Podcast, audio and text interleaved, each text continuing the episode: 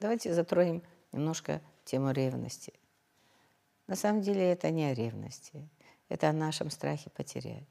И вот если вы будете друг другу подсказывать, когда вы уходите, мужчина уходит на работу или куда-то и говорит, я вернусь, я вернусь. Даже когда вы поскандалили, и если вы хлопаете дверью, но при этом говорите, я скоро вернусь, я, мне надо остыть, или там, я пошел по, позлиться, или еще что угодно, я пошел покурить, я пошел попить, в конце концов. Сделайте это, но обязательно слово «я вернусь». Это очень важно. Это один аспект. Это о корнях и как это попробовать смягчить. Как удар этот смягчить. Но не продолжать тему, не затрагивать тему, не вовлекаться в тему «ты ревнуешь, ты подлец, ты такой, ты секой». Это не об этом. Он не такой, не секой. Мужчина априори такой. Он любит глазами. И если ему не хватает света, если ему не хватает красоты, если ему не хватает энергии женской, он будет ее добирать. Но он ее добирает глазами в первую очередь. А когда вы запрещаете смотреть, или он знает, что жена у меня разозлится, она у меня мегера, потому что если я смотрю по сторонам, она меня начинает тыкать под бок кулаком. Это об этом. Вы запрещаете ему добрать то, что добрать он может безопасно. Чем больше вы запрещаете, чем больше вы не позволяете ему это делать, тем больше он идет в это. Потому что он все копит и копит напряжение. Напряжение. А если вы, наоборот, когда идете, и если вы умная женщина, вы можете сказать, смотри, какая красота пошла. Два метра ноги. Каблуки красивые. У меня таких каблуков нет пока, милый. И он уже увидит, он уже увидит эту красоту, он впитает эту красоту, но он будет переключен на каблуки, которые необходимо дать женщине. И у него не будет уже напряжения о том, что из него выколачивают и требуют, потому что вы сначала ему позволили напиться, накушаться. То есть он увидел, он набрался, он глазами добирает.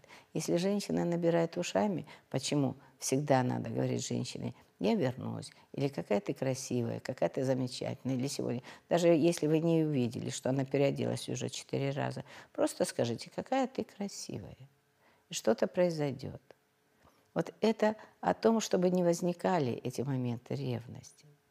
Ревности на самом деле нет как таковой. Есть страх потерять.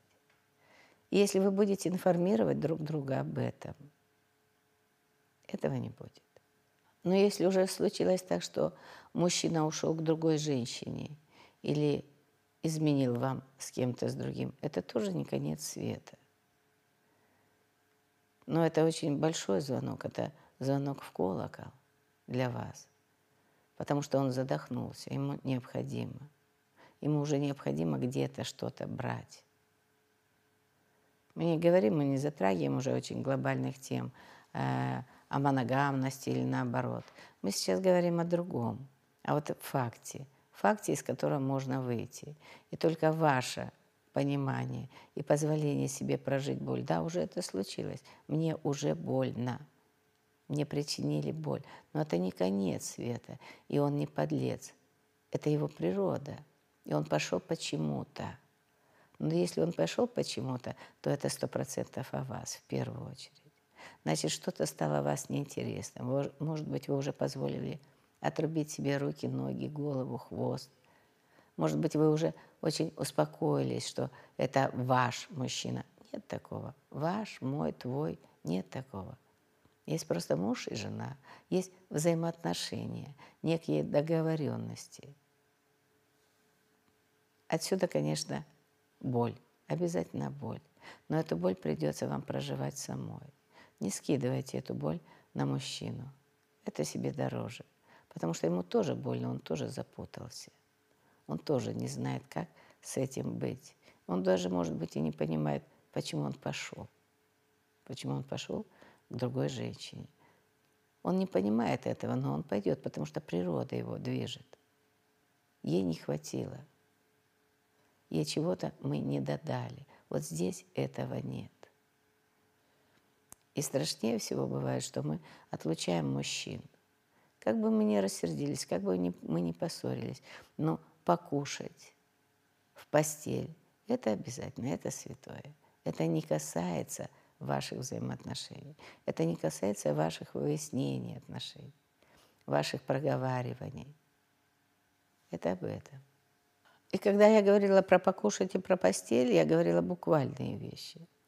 Я говорила о том, что и покушать обязательно накормить мужчину, что бы вы ни хотели проговорить. Вы сначала его накормите, а второе – это обязательно и спать положить. Это не значит, что вы его теперь положите в чулане или на холодном диване. Нет, это у него есть свое место. И это место его святое.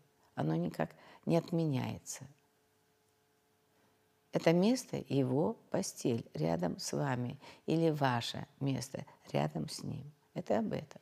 И если мы не говорим о радикальных вещах, а э, конкретно уже, когда он изменил, ушел, а вдруг у вас поднимается желание пофлиртовать, пококетничать с кем-то, это прекрасно, позвольте этому быть. Если рядом с вами ваш мужчина, вы его можете предупредить. Я пошла кокетничать но тогда у него не будет тайны. Он будет спокоен. Но и вы будете спокойны, потому что вы пошли кокетничать, вы об этом сообщили. Это с одной стороны. Но когда мужчина начинает заигрывать с другой женщиной, это не опасно для вас. Это совершенно не опасно, потому что и у него, видимо, накопилась энергия, или ему хочется показать, какой он классный. Потому что, видимо, где-то вы уже этого ему не даете.